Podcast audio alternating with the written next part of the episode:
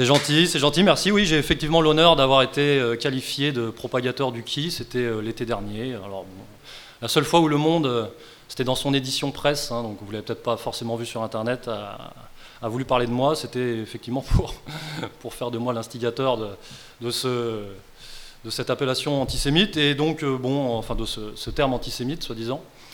Et ça reposait, j'aurais bien, quelque part j'aurais bien aimé, mais ça reposait sur rien, parce que mon compte Twitter, je crois, est touche à peu près 7000 personnes, donc bon, je n'ai pas non plus une force de frappe incroyable pour propager le qui dans toute la France.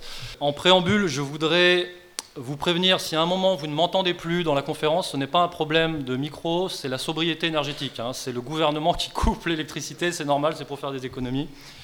Et euh, euh, deuxième petite incise, euh, s'il y a parmi vous des membres du commando de Perpignan chargés de m'assassiner, je ne sais pas si des gens ont vu ça sur le site à une époque, je voudrais vous dire, je n'y suis pour rien. Euh, je suis prêt à écrire un livre avec Mathias Cardet, euh, avec Vincent Lapierre s'il faut. Je, suis prêt à faire Teshuva, s'il vous plaît. Laissez-moi tranquille. On parlera de ça dans les questions-réponses s'il y en a qui veulent des, éclaircissements sur cette, euh, petite, ce petit avertissement que nous avons reçu. Bref, donc on va rentrer tout de suite dans le vif du sujet. Alors déjà, oui, je pose les bases. Euh, cette conférence, ce cycle de conférences que je donne, cette tournée que je donne, donc j'ai déjà donné une conférence à Metz euh, à peu près 15 jours. La prochaine sera à la fin du mois euh, à Toulouse. Et ce cycle de conférences s'inscrit dans une euh, une perspective de conférence autour de l'actualité qui commence avec ma conférence qui s'appelait, pour ceux qui l'ont vu, la conférence optimiste que j'avais donnée au Festival de la, Réconciliation il y a deux ans, et euh, dans la continuité de la conférence que j'ai donnée à Paris au mois de juin qui s'appelait, qui était un peu la suite, qui s'appelait euh, État des lieux des enjeux sous Macron 2. Donc la conférence d'aujourd'hui s'inscrit euh, encore une fois dans cette, euh, dans lignée. Donc on va parler des événements euh, internationaux et je vais essayer de vous délivrer une grille de lecture, parce que c'est modestement ce que j'essaye de faire, une grille de lecture que je ne dis pas être comment dire, la seule et l'unique, mais qui, je pense, est relativement inédite, a le mérite d'exister, je la défends, et le but pour moi, c'est de stimuler la réflexion et qu'on ait tous des éléments euh, pour déchiffrer euh, l'actualité euh, au quotidien. Effectivement, il se passe des trucs tous les jours. Je veux dire, ce matin même, alors que j'étais dans le train, pour ceux qui l'ont vu, le pont qui reliait la Crimée à, la Russie a explosé. On ne sait pas si c'est une explosion, un missile, mais on est effectivement tous les jours dans un, dans un flux qu'il faut, qu'il faut savoir décrypter. Donc, on va essayer de prendre un peu de hauteur. Alors dans ma conférence de Paris euh, du mois de juin, je précisais que l'un des événements majeurs au niveau international pour moi des dernières années était la ratification du traité du Quirinal. Euh, traité qui avait été euh, ratifié donc, le 26 novembre 2021 entre la France d'Emmanuel Macron et l'Italie de Mario Draghi. Et je passe les détails parce que j'en ai déjà parlé dans ma conférence de Paris ce traité du Quirinal redéfinit, selon moi, l'architecture l'architecture de défense de l'Union européenne autour de l'axe Paris-Rome, c'est-à-dire euh, euh, les deux axes traditionnels de défense à l'échelle européenne, qui étaient l'axe Paris-Berlin et l'axe Paris-Londres, euh, se voient évincés, périclites, pour laisser la place à l'axe Paris-Rome. Euh, puisque symboliquement, effectivement, en Allemagne, on arrive à la fin d'une époque avec la fin de l'ère Merkel, qui était une atlantiste euh, assez forcenée, comme vous le savez, et avec le Brexit euh, au Royaume-Uni.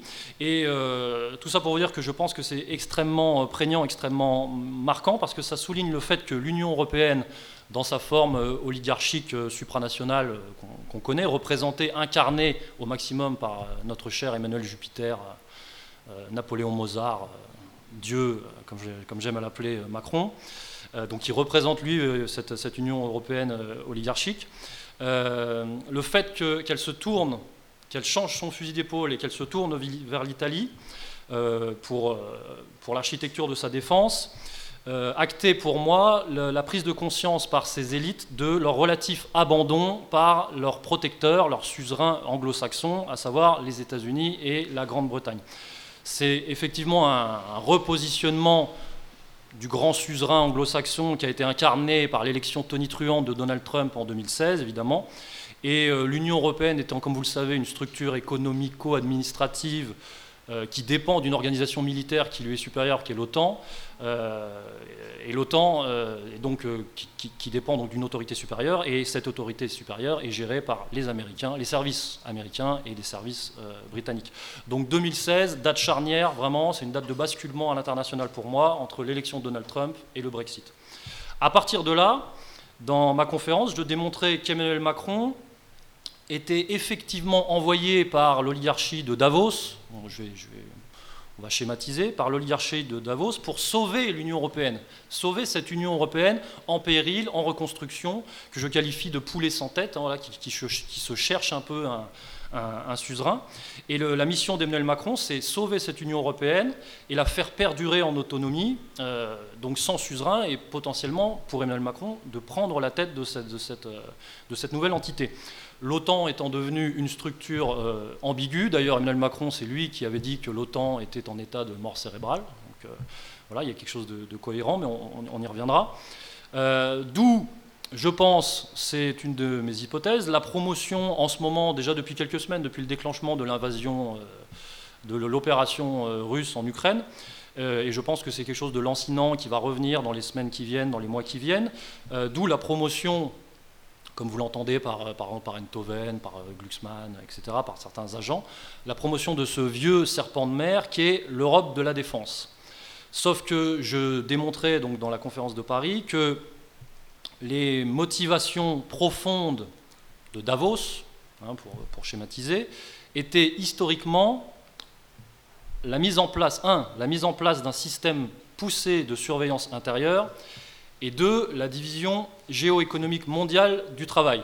Tout ça dans le but de euh, sauver le capitalisme financier euh, en crise par sa mutation. Alors concrètement, je ne vais pas euh, épiloguer là-dessus, mais concrètement, il s'agit pour Davos de faire de l'Occident une société policière.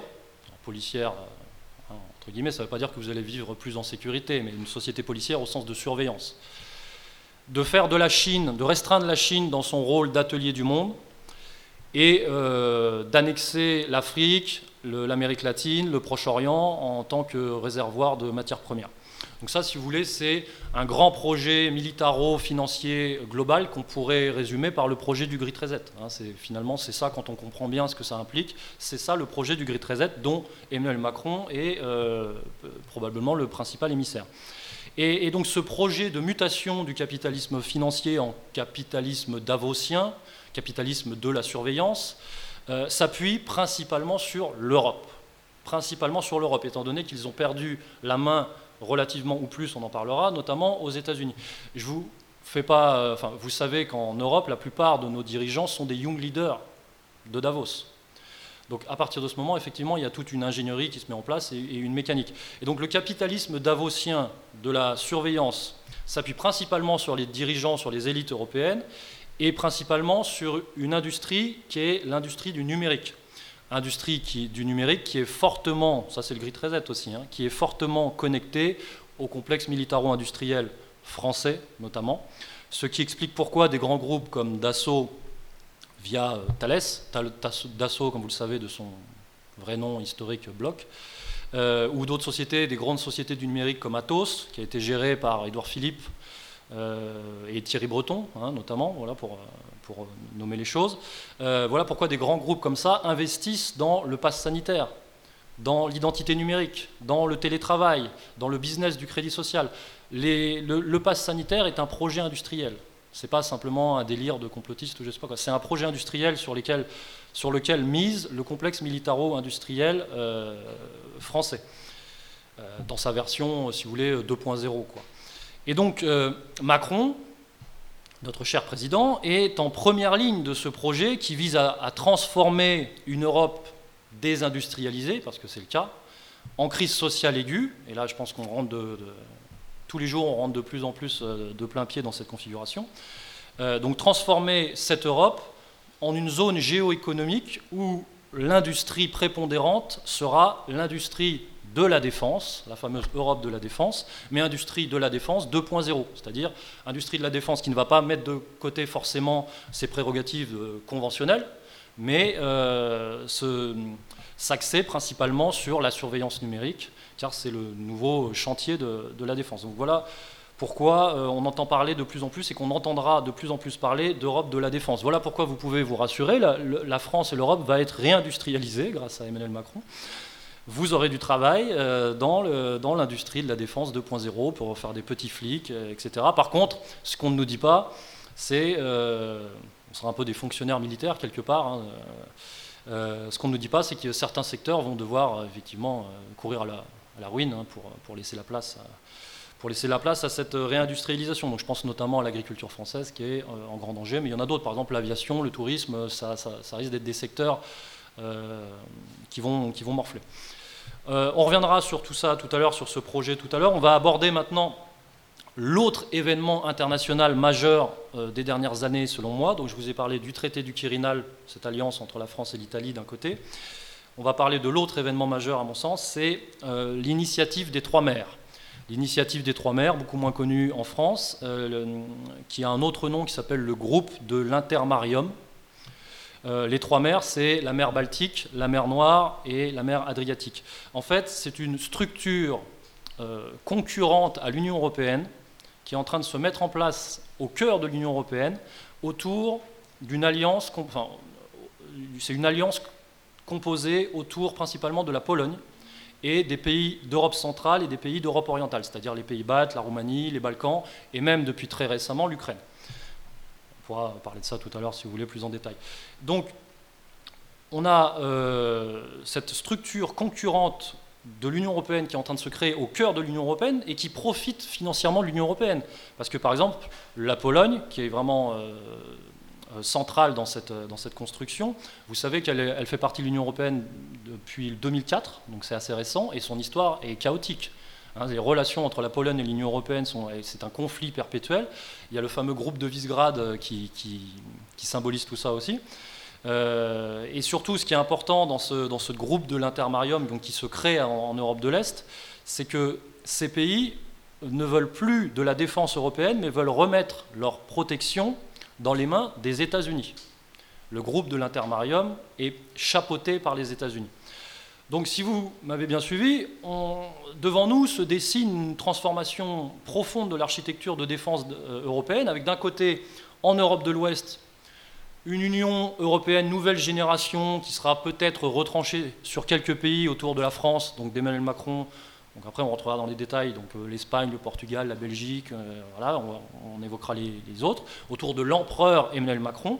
Donc ça, c'est la fameuse Europe puissance présentée comme un, super État. D'ailleurs, c'est un, pour ceux qui ne le savent pas, euh, c'est un projet qui existe. C'est un projet qui existe nommément, puisque c'est le projet des États-Unis d'Europe. Le projet des États-Unis d'Europe, c'est un projet qui est notamment soutenu par Jacques Attali, par Daniel Cohn-Bendit. J'ai trouvé aussi euh, Sylvie Goulard. Je ne sais pas si quelqu'un se souvient de Sylvie Goulard. Elle a été euh, ministre des Armées sous Macron 1, un mois, je crois. Euh, quand, Emmanuel Macron est arrivé au pouvoir, il y a des, des, ministres, des ministères express comme ça. Euh, par Laurence Parisot. J'ai cherché un peu les personnalités françaises qui soutiennent ce projet des États-Unis d'Europe. Bon, bah, on a Laurence Parisot, on a François Bayrou, effectivement.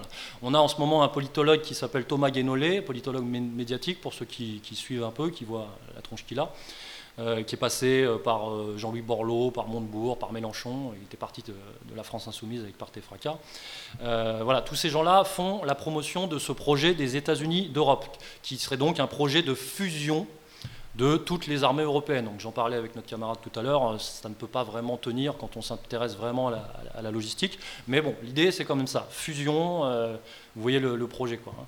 euh, et donc c'est vrai que dans le contexte dans lequel nous sommes, avec les menaces, etc., ce projet est soutenu au nom de plusieurs défis, officiellement, les défis de la transition écologique, qu'il faut s'unir parce que nanana, le réchauffement, euh, au nom du renforcement de la démocratie. Donc ça, c'est la carotte ultime à la Jacques Attali. Il faut lire les textes de Jacques Attali, parce qu'en fait, il l'exprime en, ces termes. C'est-à-dire qu'il arrive à nous vendre les États-Unis d'Europe en nous disant ça sera l'alternative à l'Union européenne, puisque l'Union européenne est en carence démocratique. Donc maintenant, il faut partir vers les États-Unis d'Europe. Donc il arrive à nous faire la vente comme ça. Euh, et puis aussi pour effectivement les menaces militaires, il faut absolument s'allier, euh, voilà, renforcer le, le bloc européen qui, risque d'être engoncé, la, la, grande rivalité des blocs géopolitiques. Tout ça habillé d'un blabla philosophico-historico mon cul parce qu'ils vont chercher des, références. Non, mais j'ai lu les trucs, donc en fait, ils vont chercher des références, ils vont chercher Kant, ils vont chercher Napoléon, ils vont chercher Victor Hugo, enfin bon, bref. Tout ça pour, pour nous, nous faire la vente des États-Unis d'Europe. Et figurez-vous que c'est pas une surprise, hein, j'ai déjà, déjà défloré le, nom du, du, grand vainqueur, mais figurez-vous que celui qui est plébiscité pour prendre la tête de ce projet, c'est évidemment, encore une fois, Emmanuel Macron. Euh, j'en veux pour preuve un article de The Atlantic d'avril 2022. Alors The Atlantic, on ne connaît pas en France, mais en fait aux États-Unis, c'est un grand magazine démocrato-clintonien, euh, judéo, enfin bon voilà, vous avez compris un peu l'engeance et qui faisait dans cet article, dans ce panégyrique, de Macron une grande figure de l'histoire européenne. C'est vrai que vu de France, on a du mal à, se projeter là-dedans. Mais donc, euh, je vous dis, c'est pas pas simplement du fantasme. Il y, a vraiment des ressorts. Et pour terminer là-dessus, euh, ces gens-là allèguent du fait que euh, Emmanuel Macron, en 2027, à la fin de son second mandat, soi-disant, s'il arrive à la fin de son second mandat, aura 49 ans, qu'il ne pourra pas, théoriquement, euh, enchaîner sur un troisième mandat, parce que ce n'est pas prévu effectivement par la Constitution française. Euh, donc un nouveau poste pourrait, à 49 ans il est encore frais, un nouveau poste pourrait l'intéresser, et ça pourrait être ce poste de président des États-Unis d'Europe. Euh, et comme par hasard, Jupiter, notre ami Jupiter, essaye de mettre, de mettre sur pied, tant bien que mal, sous une forme ou sous une autre, ce projet.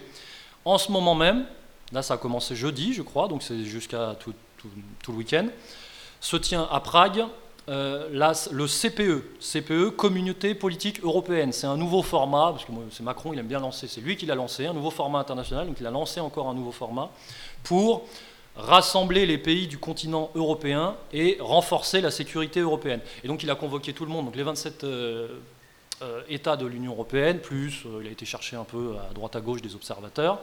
alors les, journalistes décrivent ce format comme un club anti-Poutine.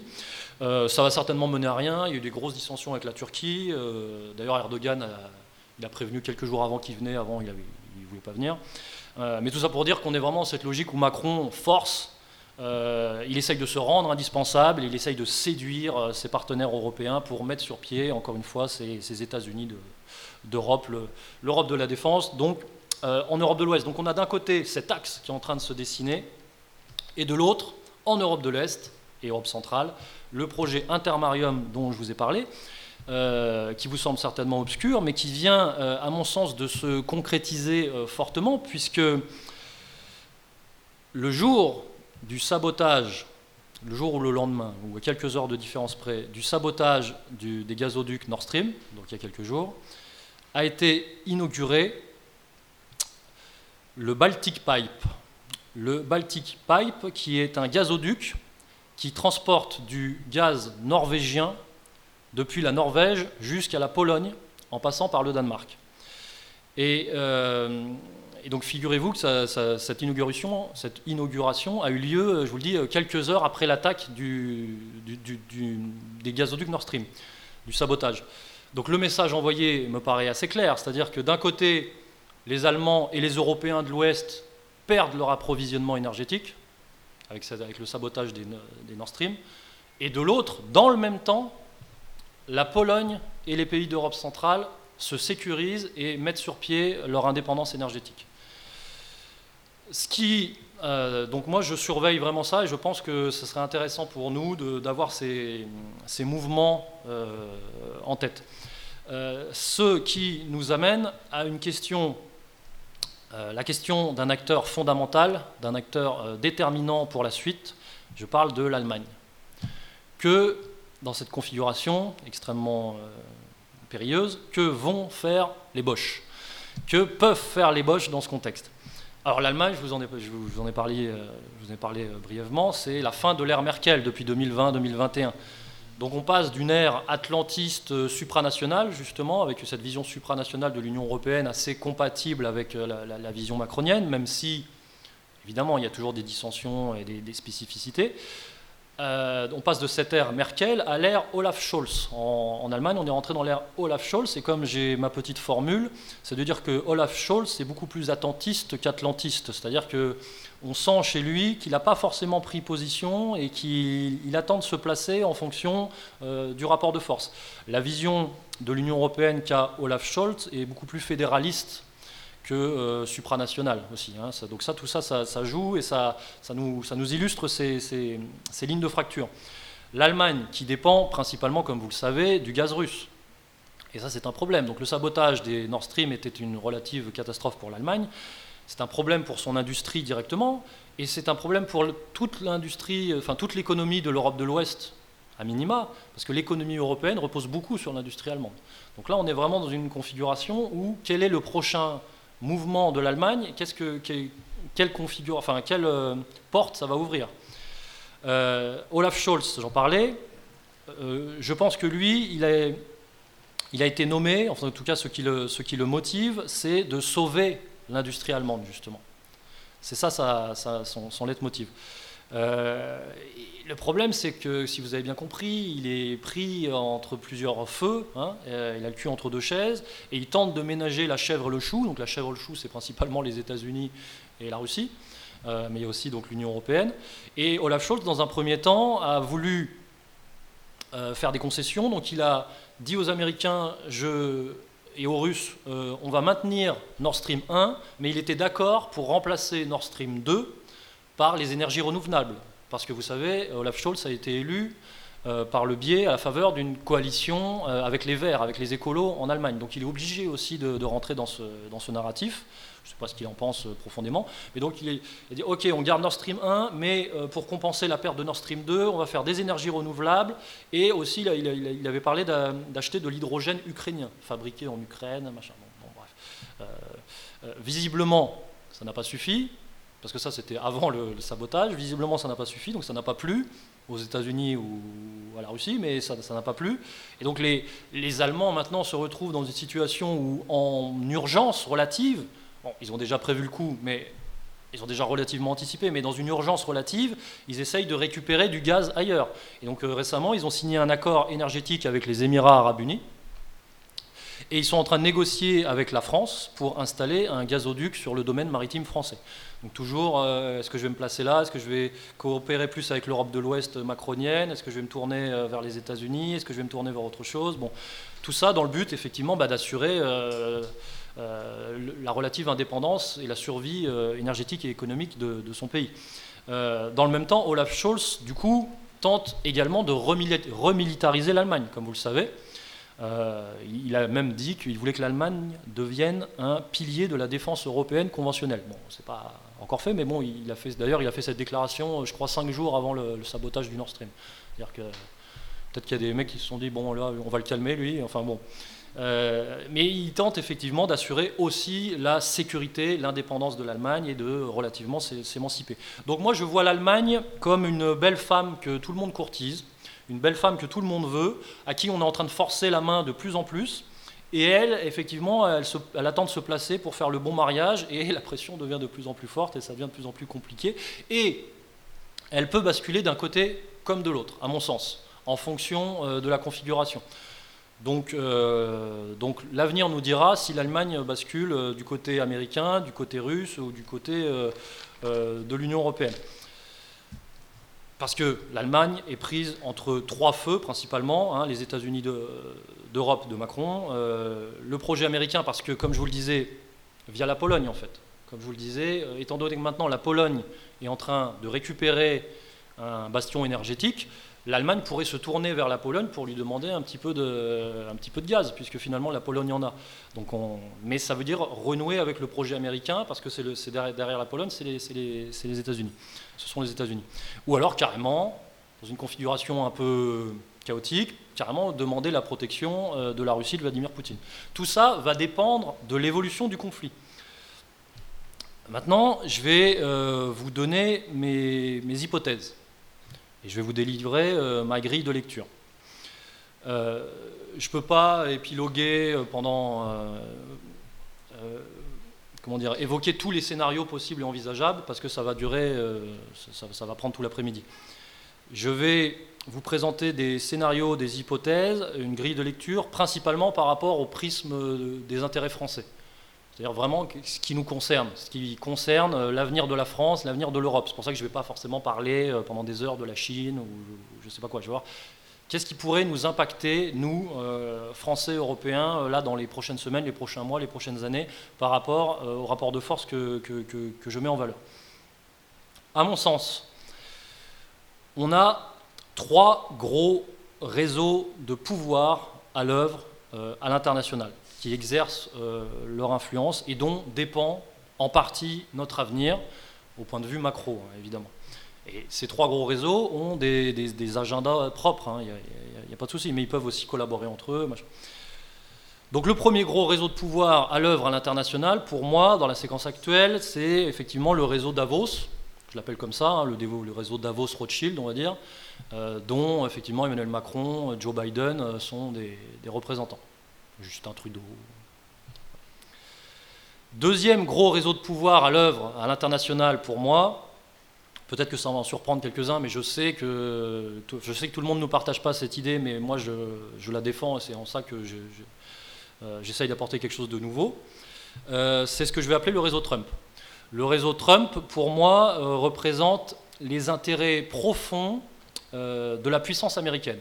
Les intérêts profonds de la puissance américaine ne veut pas dire les intérêts de l'État profond américain, si vous m'avez bien compris. Euh, je pense que le réseau Trump, qui représente la haute intelligence militaire américaine et les représentants du capitalisme productiviste américain, euh, est encore actif et, bien plus euh, prégnant, bien plus influent qu'on ne le croit. Et c'est peut-être celui qui fait le plus de choses en ce moment, mais en coulisses. Et euh, troisième gros réseau de pouvoir, donc Davos Rothschild, euh, Trump, et troisième gros réseau de pouvoir, évidemment, la Russie de Vladimir Poutine. Alors je vais détailler euh, brièvement le réseau Davos. Quel est son objectif, le réseau Davos-Rothschild? À mon sens, le réseau Davos-Rothschild, en termes géopolitiques, veut principalement garder le contrôle sur l'Europe. Je pense que c'est véritablement ça l'objectif du réseau Davos, mais pour, dans un second temps, se redéployer, pouvoir se redéployer vers les États-Unis.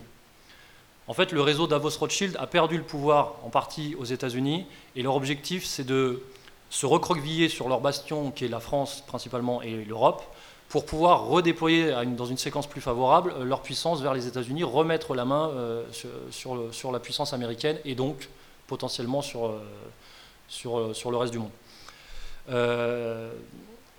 c'est un agenda qui implique précisément par rapport à ce que nous vivons aujourd'hui, qui implique évidemment d'empêcher la Russie de prendre le contrôle de l'Europe, et plus précisément de l'Allemagne. Le réseau Trump, si vous voulez, dans les questions-réponses, pour ceux que ça surprend, euh, on, pourra, on, pourra, développer sur le réseau Trump. Je vous parlerai d'Hunter Biden, de l'affaire Epstein, tout ça, si vous voulez, euh, et pourquoi je, pense qu'effectivement ce, réseau est encore à l'œuvre. Je pense que le réseau Trump, qui est donc un réseau qui avance masqué, euh, quel est son objectif profond? Rester, à mon sens, hein, rester au top au niveau énergétique, tout en faisant des économies. C'est-à-dire sans déclencher des guerres pour des intérêts extérieurs. Ça ne veut pas dire qu'ils ne peuvent pas déclencher de guerre, mais sans, sans faire de dépenses inutiles. Euh, profondément, ce qui euh, motive le réseau Trump en termes géopolitiques, géoéconomiques, géostratégiques, tout ce que vous voulez, c'est plus euh, le conflit par rapport à la Chine. Mais ça implique aussi, parce que tout s'imbrique, ça implique aussi d'empêcher la Russie de prendre le contrôle de l'Europe et de l'Allemagne, comme je l'ai dit précédemment, mais si vous voulez, de manière moins radicale. De manière moins radicale que le, réseau Davos, qui effectivement, lui, pourrait effectivement monter, en pression et monter en conflagration. Et le troisième réseau de pouvoir à l'international, c'est le réseau euh, Poutine-Russie, qui, euh, je pense, est motivé par principalement euh, la défense des intérêts vitaux russes. Ce que veut la Russie, la Russie de Vladimir Poutine, c'est virer l'OTAN d'Europe et récupérer l'Allemagne. récupérer l'Allemagne, ça veut dire sous une forme ou sous une autre, ça veut dire dans une logique de survie économique. Car la, la Russie est euh, dans une configuration assez compliquée pour elle en termes de rivalité économique avec la Chine et les États-Unis, quoi qu'on pense de l'alliance euh, russo-chinoise. Euh, et elle, est aussi elle, a, quand même un, problème démographique assez ancré, qui fait que la population russe baisse et vieillit. Et donc, elle est quand même, dans malgré tout, dans une position de faiblesse par rapport à, ces deux blocs. Et donc, pour, pour sa survie économique, elle va devoir renouer des partenariats avec, notamment avec l'Allemagne sous une forme ou, sous une autre. À partir de là, on peut élaborer des scénarios, et je vais vous en proposer quelques-uns, avec euh, dans le viseur donc ce que je disais, les, conséquences que cela pourrait avoir pour, pour la France. Donc c'est une sorte de jeu euh, que j'ai testé à ma conférence précédente à Metz, ça, ça a bien plu parce que ça, en fait on fait des projections, ça stimule et voilà, ça fait réfléchir. Euh, ce que je vous donne, c'est des, des, qui me semblent pour moi euh, crédibles. Euh, c'est des grosses lignes. Hein. Je vous donne des grosses lignes et puis on réfléchit tous, en, tous ensemble. Donc là, je vais vous proposer mes scénarios favoris. si on a le temps, je pense qu'on aura le temps, vous allez peut-être me proposer vos scénarios, comme on dit. Et, de toute manière, on pourra discuter autour de tout ça dans les questions-réponses. Donc, premier scénario que j'ai appelé le scénario révolutionnaire. C'est pas le plus plausible, à mon sens, mais c'est le plus marrant pour nous. Enfin, marrant, hein, tout, est, relatif. Alors, le scénario révolutionnaire. Euh, étant donné que je considère l'avancée russe quasiment inéluctable, on pourra en débattre, tout le monde n'est pas d'accord. Dans ce scénario, Poutine poursuit son avancée, prend les pays baltes. C'est le scénario révolutionnaire. Hein arrive à traverser la Pologne et arrive en Allemagne, à Berlin. À partir de là, on peut imaginer que les élites allemandes se lancent dans une politique de collaboration. Il y a déjà des signes, pour ceux qui suivent un peu la politique allemande, il y a déjà des signes euh, des élites, euh, de la part des élites allemandes qui, effectivement, euh, ne sont pas complètement hystériques contre, contre, contre la Russie. il y a des intérêts aussi en jeu. Dans ce scénario révolutionnaire, la Russie arrive en, Allemagne, elle prend Berlin. On peut la, politique, les, élites allemandes collaborent. Dans ce scénario, l'Union européenne s'écroule et Macron se retrouve sous une pression telle, une pression qui sera nécessairement conjointe. Je développerai tout à l'heure sur la Macronie. Euh, il faudra que ça soit une pression qui vient de l'extérieur, donc par rapport à cette configuration. Il faudra que ça soit une pression qui vienne de l'intérieur aussi, certainement euh, par rapport à la question, à la crise sociale, hein, à la colère populaire. Euh, dans ce scénario, on pourrait imaginer qu'Emmanuel Macron soit contraint de démissionner sous la pression. Alors je dis bien démissionner car nous avons parmi nous notre cher camarade Damien Viguier qui a pondu un, très bon texte sur la destitution quasiment impossible du, président de la Ve République Emmanuel Macron. Et effectivement, je pense que la, destitution est un scénario euh, pour le coup improbable. Par contre, la démission sous la pression dans une période chaotique euh, devient quelque chose de relativement euh, plausible. Et à partir de ce moment-là, effectivement, on peut s'amuser. Qu'est-ce qui va se passer Que deviendra notre, notre chère oligarchie euh, atalienne, euh, BHL on, les verra partir à Dubaï ou chez Justin Trudeau aussi, justement. Donc là, ça sera assez chaotique. je ne vais pas épiloguer là-dessus sur ce que ça pourrait développer au niveau international, mais ça n'empêchera pas, si ce scénario se, réalisait, ça n'empêcherait pas une poursuite de l'affrontement entre les États-Unis et la Russie Hein, l'histoire ne s'arrêtera pas là. Euh, et ça, voilà, je ne voulais pas totalement développer là-dessus parce que je, reste axé sur la France. Ça, c'était le scénario révolutionnaire. Peu probable, mais intéressant. Le scénario numéro 2, c'est le scénario que j'ai appelé le scénario Grit Reset. Poutine avance, prend les pays baltes, mais s'enlise en Pologne. À partir de là, Macron arrive à négocier avec l'Allemagne, qui, vous l'avez compris, est vraiment l'état pivot. Notamment, arriverait, Macron arriverait dans cette configuration potentiellement à maquer l'Allemagne, notamment par, les, questions énergétiques, parce qu'on a, l'énergie nucléaire qu'on pourrait proposer aussi aux, Allemands, et arrive donc à mettre sur pied les États-Unis d'Europe dans ce scénario. Et à partir de là, il serait en bonne posture, l'oligarchie de Davos serait en bonne posture pour appliquer le Grid Reset sur la partie euh, euh, d'Europe de l'Ouest. Donc ça, c'est un scénario un peu moins rigolo pour nous. L'histoire ne s'arrêtera pas là, hein, mais euh, voilà. Scénario numéro 3, donc, ça, donc scénario révolutionnaire, scénario Grid Reset, scénario numéro 3, le scénario latin. Scénario latin, Poutine avance, il prend les pays baltes, il s'enlise en Pologne, mais l'Allemagne, Macron n'arrive pas à convaincre l'Allemagne, l'Allemagne s'enlise, enfin plonge dans le chaos, parce qu'effectivement il y a des dissensions, euh, ça, sera une période très difficile à gérer pour les élites allemandes. L'Allemagne plonge dans le chaos et euh, Macron est obligé alors de se rabattre sur euh, ce qu'on pourrait appeler l'Union latine, qui existe hein, dans les cartons et qui fait référence au traité du Quirinal dont je vous ai parlé tout à l'heure, et donc se rétracte autour de l'axe France-Italie, peut-être avec Espagne-Portugal, voilà, ce une toute petite Union européenne. Euh, ce qui, à mon sens, ne sera pas euh, de tout repos pour Emmanuel Macron, car il y a la question italienne. Je ne peux pas développer point par point, on, peut, en parler dans les questions-réponses aussi, mais euh, l'Italie n'est pas aussi alignée qu'on le, le, pense sur le, par rapport à l'oligarchie davosienne. Donc ça, c'est le scénario latin.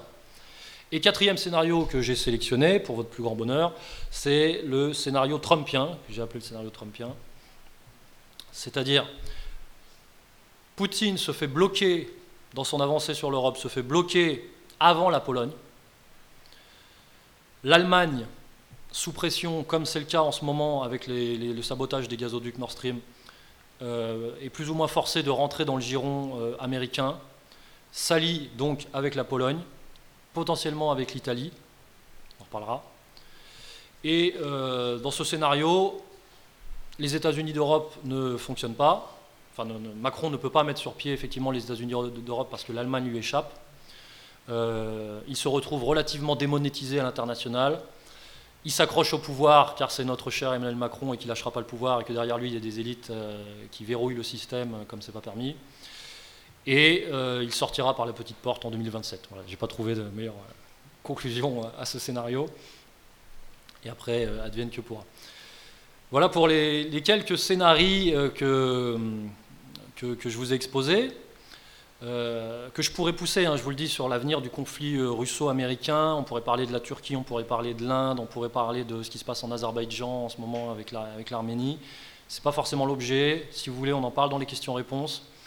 Euh, mais voilà ce qui m'intéressait, euh, ce qui était intéressant pour moi de partager avec vous euh, ici, c'était vraiment les répercussions pour la France par rapport aux prochains événements géopolitiques. Je vais peut-être maintenant vous exprimer plus précisément mon avis, aiguiser mon avis prospectiviste sur la situation française. parce que je pense qu'on a, le temps, je ne sais pas combien de temps. Est-ce que quelqu'un peut me dire depuis combien de temps je blablate? Une demi-heure, donc je vais faire la Macronie maintenant, et puis après on fera... Euh, après, peut-être que... Non, on fera ça dans les questions-réponses. Je vais, je vais vous développer euh, ce que je pense de la Macronie. Donc, la Macronie. Je ne pensais pas que j'aurais le temps, mais je le fais. Euh, comment je vois la Macronie? Pour moi, la Macronie, c'est l'ultime aboutissement d'une caste qui se radicalise, une caste, hein, je dis bien une caste, qui se radicalise euh, officiellement depuis les années 2007-2008 avec l'élection euh, de Nicolas Sarkozy et 2008 avec la crise des subprimes.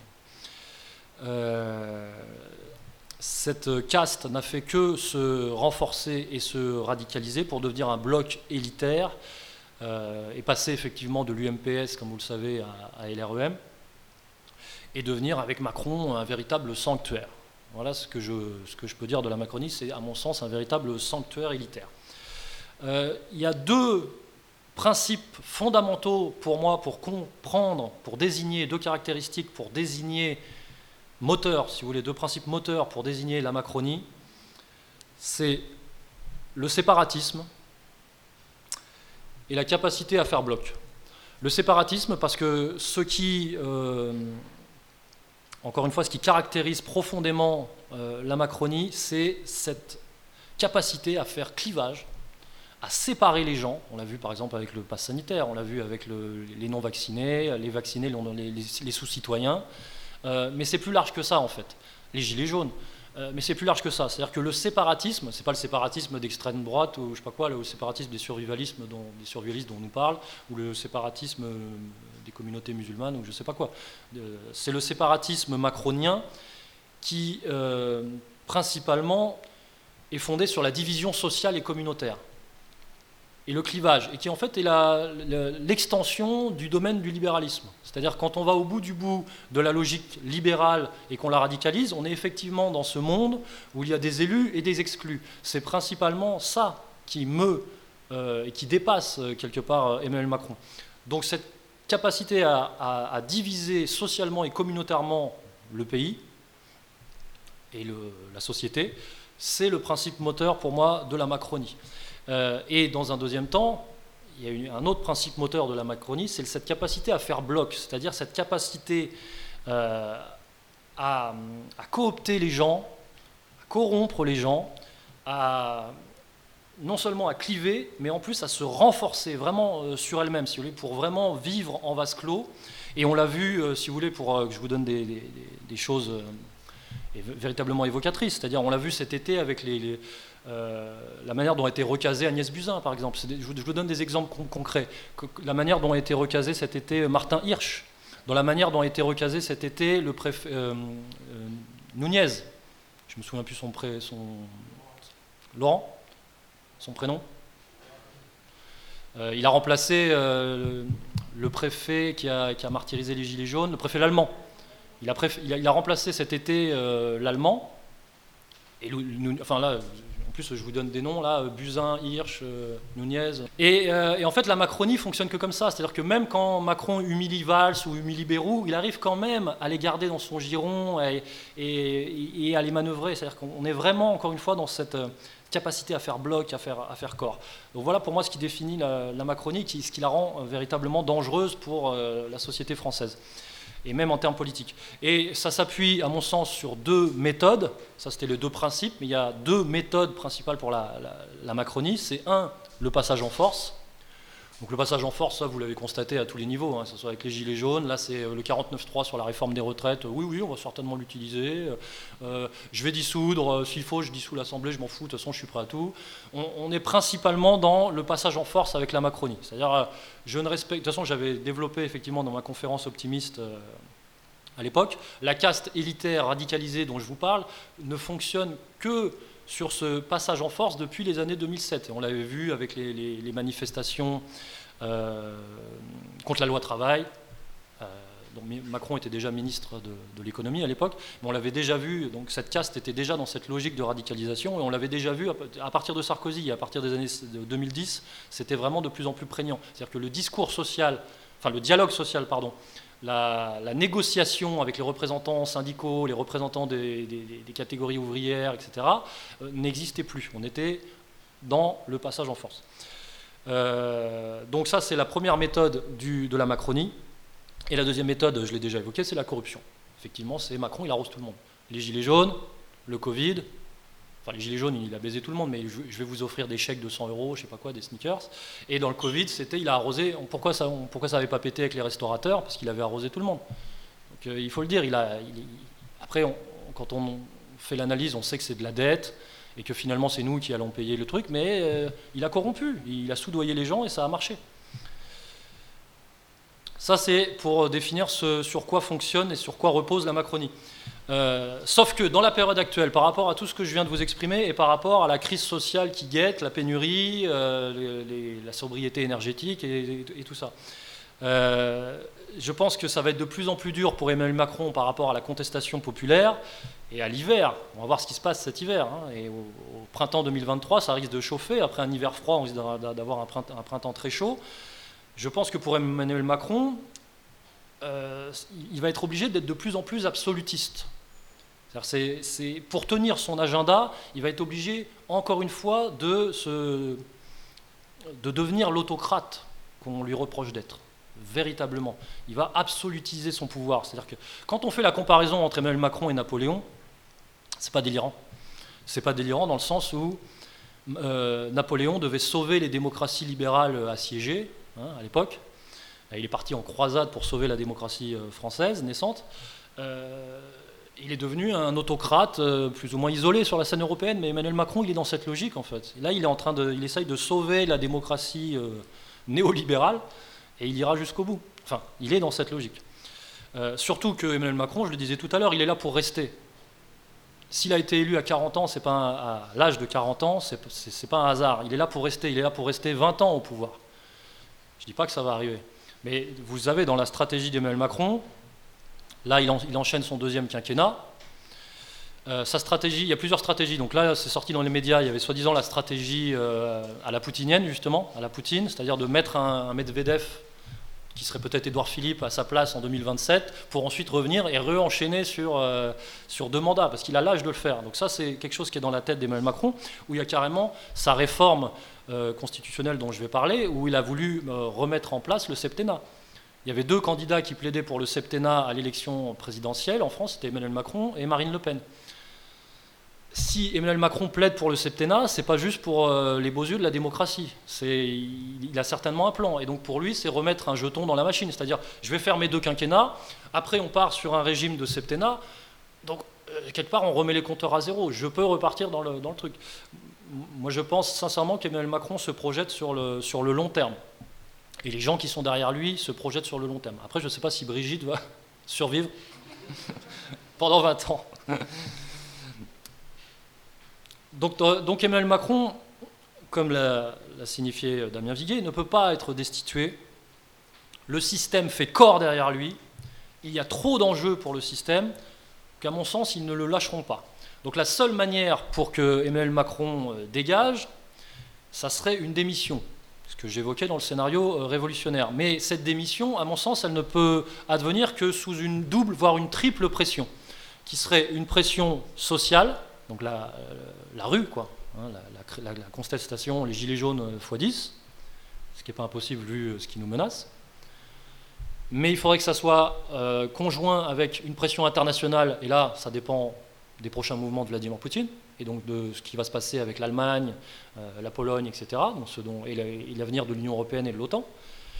Et une, autre pression qui sera peut-être euh, consubstantielle et qui sera la, conséquence de ces, mouvements-là, qui serait une pression institutionnelle, pression administrative. C'est-à-dire que des représentants euh, institutionnels, des représentants de la République Emmanuel Macron fait beaucoup de mécontents. C'est-à-dire que, comme je vous l'ai dit, il arrive à, coopter beaucoup de gens dans son petit sanctuaire, mais à la marge, à la frontière de la caste dont je vous parle, il y a beaucoup de mécontents. Beaucoup, beaucoup de mécontents.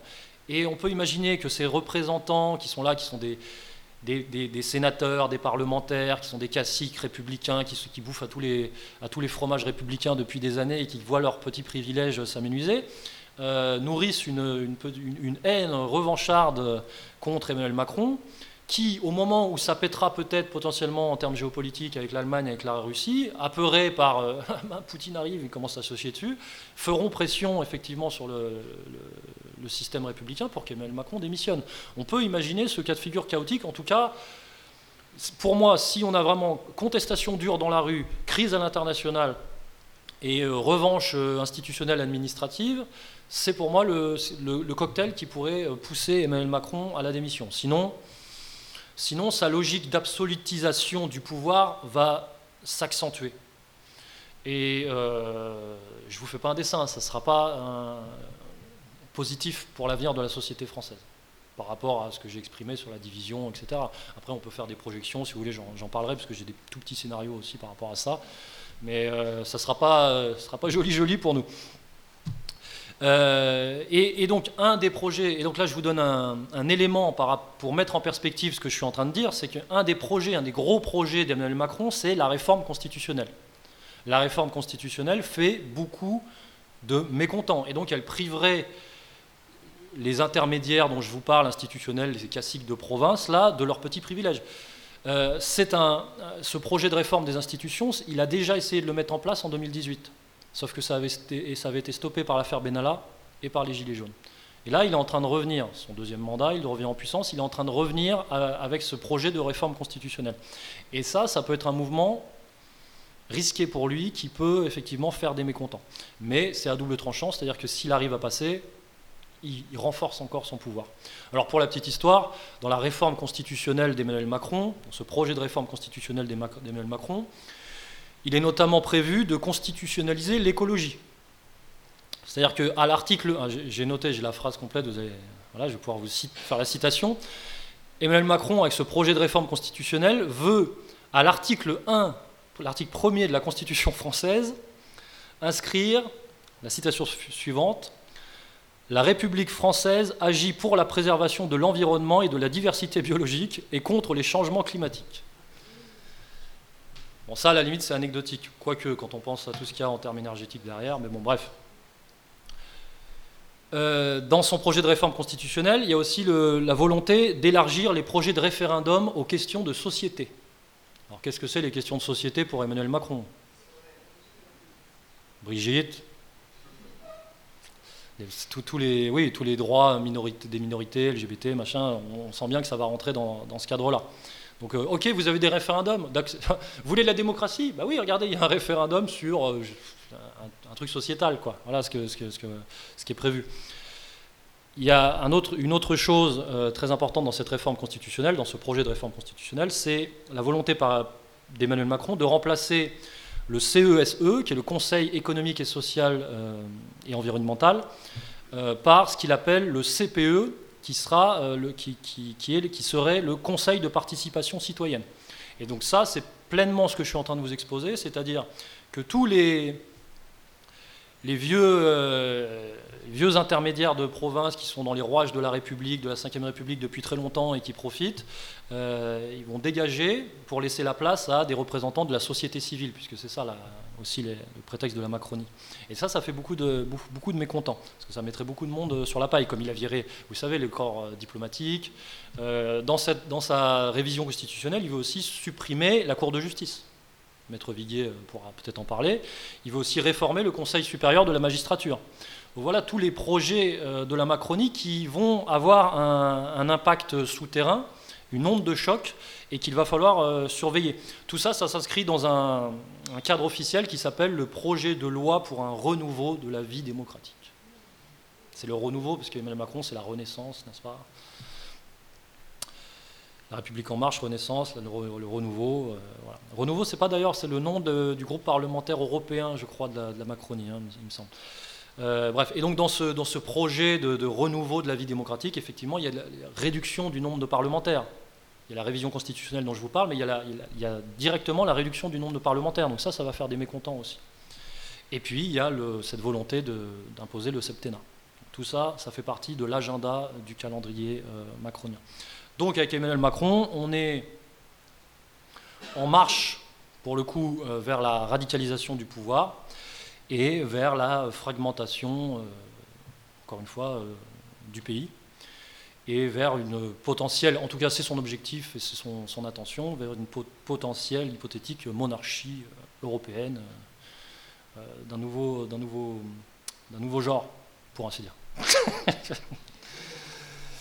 Sauf si effectivement euh, le cas de figure de la triple pression dont, je, vous ai parlé. D'ailleurs, on est bien parti encore une fois pour ce cas de figure, parce que là je voyais dans le train en arrivant euh, la ministre de l'énergie euh, Agnès Nulachier, là je crois que les gens l'appellent comme ça, ou panier Nulachier ou je ne sais plus quoi là, elle a dit, a déclaré, il n'y a pas de problème puisque 80% des, stations-service sont, ouvertes, sont viables. Ah, mais ça veut dire qu'on est en France et qu'il y a 20%. C'est-à-dire que déjà, il y a 20% des stations-service qui ne sont pas alimentées. Moi, je commencerai à m'inquiéter. On fait la pause.